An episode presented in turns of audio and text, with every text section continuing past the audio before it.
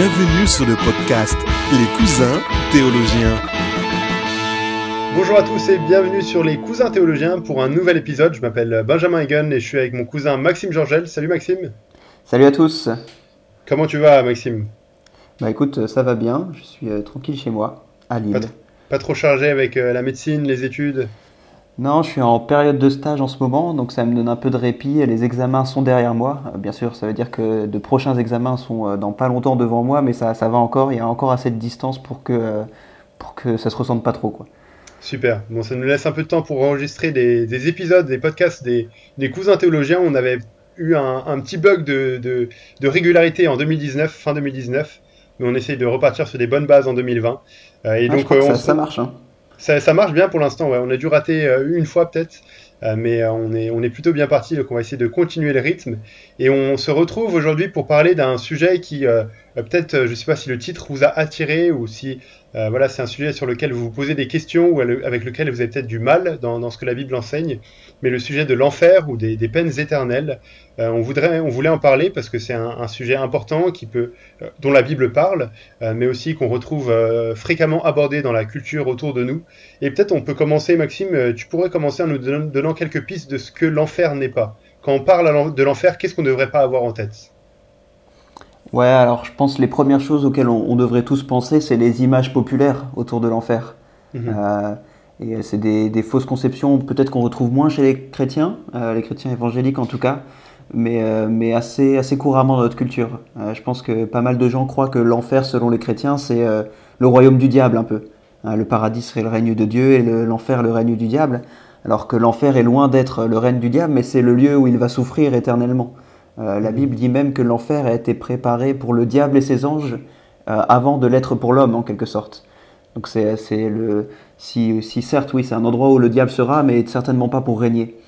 Et, euh, et du coup en, en parallèle avec ces fausses images, il y a l'idée que les, les tourments qui seraient infligés en enfer le seraient par le diable, ou alors que ça serait au final un endroit assez, assez chouette à vivre quand on quand on n'est pas trop religieux, une sorte de paradis alternatif pour ceux qui sont pas pas fans de la harpe et euh, des nuages blancs quoi. Ouais, Donc, euh, c'est des images populaires euh, qui se retrouvent même dans des dessins animés, mais je pense que si elles vont jusque-là et si elles ont influencé la culture à ce point-là, c'est que il y a certainement quelque chose de, auquel les gens croient vraiment que les chrétiens croient. Mhm, ouais. Et on pourrait dire aussi, avant de rentrer plus en détail de ce que c'est, selon ce que la Bible présente, que l'enfer n'est pas un, un moyen de contrôler les foules. Euh, malheureusement, c'est c'est la manière dont on a euh, beaucoup parlé de l'enfer euh, à, à certains moments de l'histoire où euh, l'enfer était utilisé comme un moyen de terreur pour faire peur, pour obliger Ouais, les gens. purgatoire soit- aussi d'ailleurs. Ouais, exactement, le, voilà, avec le, en lien avec le purgatoire, pour soit pour donner de l'argent, et c'est vrai qu'on pense à la période de, de la, de la réforme, mais aussi même, je pense, et même dans des milieux évangéliques, comme un moyen de, de faire peur pour pousser à une décision, ou à une, voilà, une, une prise de décision, alors qu'on doit dire que l'enfer tel que la Bible présente est plus large que ça. Mais c'est pas non plus, et, on doit garder ça aussi en tête, c'est pas non plus un sujet à esquiver. La Bible en parle, Jésus en a parlé, euh, plus que, que, n'importe quel autre endroit dans la Bible. Je pense c'est dans les évangiles où, on a euh, un, enseignement clair sur, ce qu'est l'enfer. Euh, et donc, c'est pas un sujet à esquiver quand nous, on on en parle. Mais peut-être, Maxime, tu pourrais nous, nous aider un peu plus et nous, nous dire alors qu'est-ce qu'on devrait avoir en tête quand on parle de l'enfer selon ce que la Bible enseigne, en, en sachant qu'on peut pas tout voir dans ce podcast et souvent c'est juste une introduction qu'on donne, mais quelques éléments qu'on pourrait avoir en tête.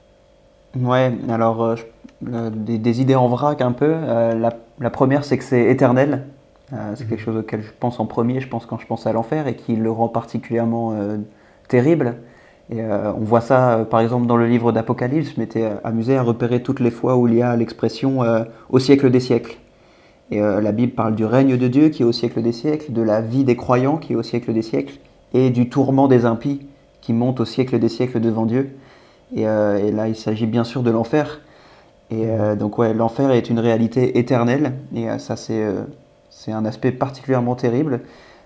Mais la Bible, en fait, euh, et ça serait peut-être le deuxième aspect euh, que je voudrais nommer, parle de l'enfer comme quelque chose de tellement terrible que, un peu comme le ciel, le ciel étant tellement grand, elle n'arrive pas à le décrire, euh, elle ne peut pas le décrire en langage humain de manière exhaustive, elle se contente d'images. Ben, pour l'enfer, c'est un peu la même chose. On le décrit comme un, un ver qui dévore, un feu, comme des ténèbres du dehors, comme un lieu où on est perdu, un lieu où on est consommé. Et je pense qu'en effet, on ne devrait pas non plus être trop curieux au sujet de détails techniques sur l'enfer, un peu comme le, paradis, mais qu'on peut être certain que c'est un lieu qu'on a envie de fuir, en fait, dans lequel on n'aimerait pas se trouver, parce que la Bible le décrit ainsi. Ouais.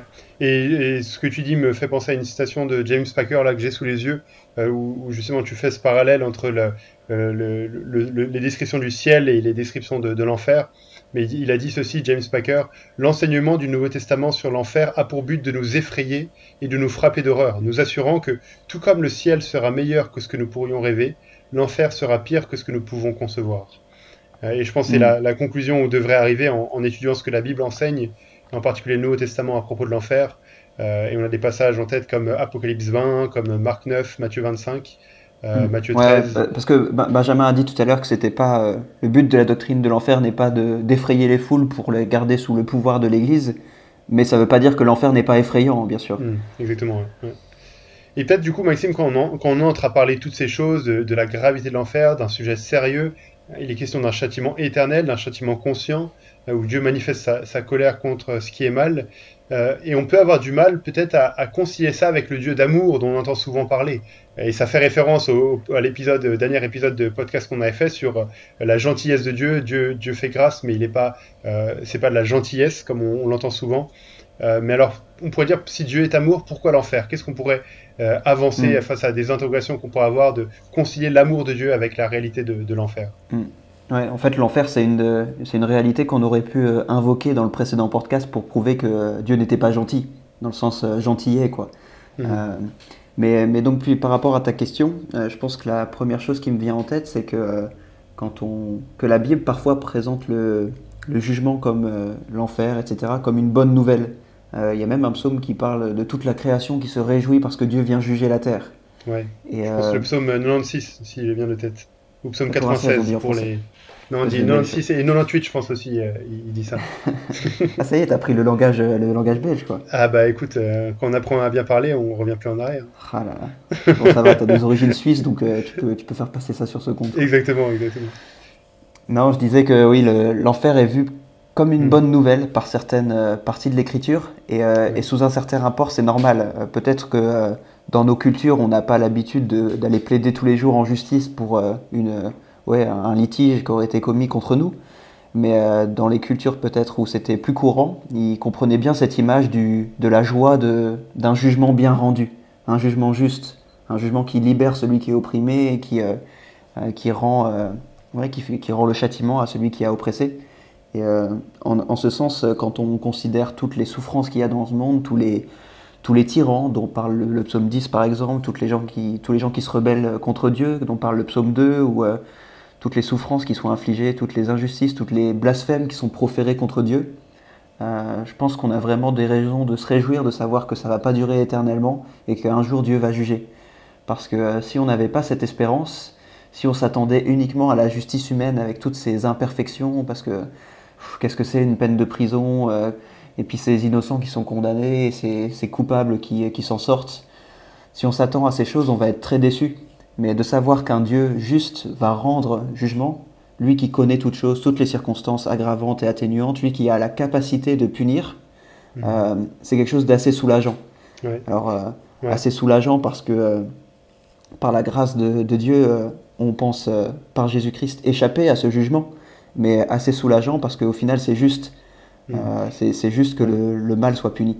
Et je pense que c'est là où on voit que finalement, le, le problème qu'on peut avoir ou que les gens peuvent avoir, c'est pas avec le fait que Dieu juge, mais c'est avec le fait que Dieu me juge moi personnellement. le problème que les gens peuvent avoir, c'est pas avec l'enfer, le fait qu'il y ait un enfer qui existe, mais c'est avec le fait que pourquoi est-ce que moi je devrais aller en enfer? Parce que euh, je pense beaucoup seraient d'accord que euh, pour les grands criminels, pour toutes ces atrocités dont tu as parlé, euh, il y ait un lieu comme l'enfer qui doit exister ou qu'il y ait un jugement qui doit être rendu. Mais là où on a plus de mal, c'est quand on considère que nous, euh, êtres humains qu'on est, quand on regarde à notre vie, où on se pense pas si mal que ça après tout, que nous, on devrait aller là-bas dans, dans ce lieu-là et être jugé de cette manière-là.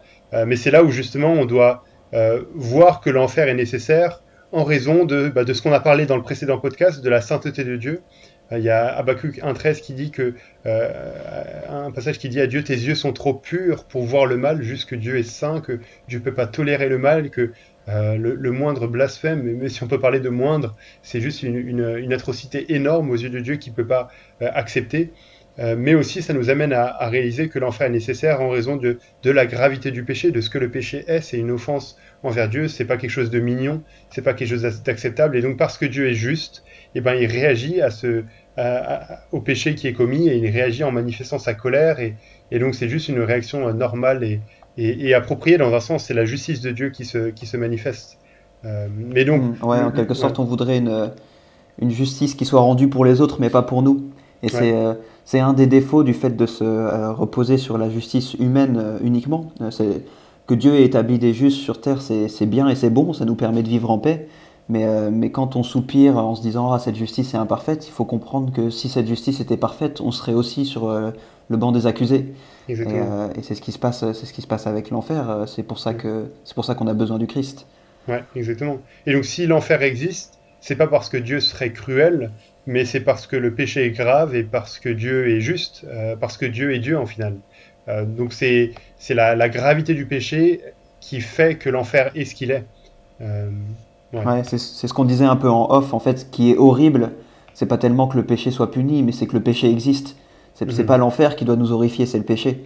Ouais, exactement. Tu avais une citation par rapport à ça, non? Ou je me trompe? Oui, de Thomas, de Thomas Watson. Euh, alors, je ne vais pas la lire en entier, mais simplement, il, il parle de, de l'enfer et du péché, il les compare, et il dit que en enfer, euh, au moins la justice est rendue, mais dans le péché, il n'y a rien de juste, absolument rien. C'est l'injustice euh, la plus haute. Euh, et, il dit Jugez donc si le péché n'est pas la chose la plus haïssable, pire que l'épreuve ou l'enfer même. Et, je pense qu'il a bien raison quand on regarde bien ce que c'est. L'enfer n'est pas haïssable. Il est terrifiant, on aimerait que cette chose n'existe pas, mais parce qu'on aimerait en fait que le péché n'existe pas. Hmm. exactement. Non, c'est utile, merci. Ouais. D'autres choses à dire sur ce sujet-là, euh, Maxime euh, On peut passer à des choses un peu plus diverses et, sans structure maintenant euh, Ouais, des, choses plus diverses. T'en as à dire, non? Non, non, non, non, non, je disais on peut passer à des choses plus diverses. D'accord. ouais, juste n'hésite pas à ajouter par rapport à, ce que je dis, mais je pense une, une, enfin il y, a plusieurs implications de cette réalité-là de, de l'enfer.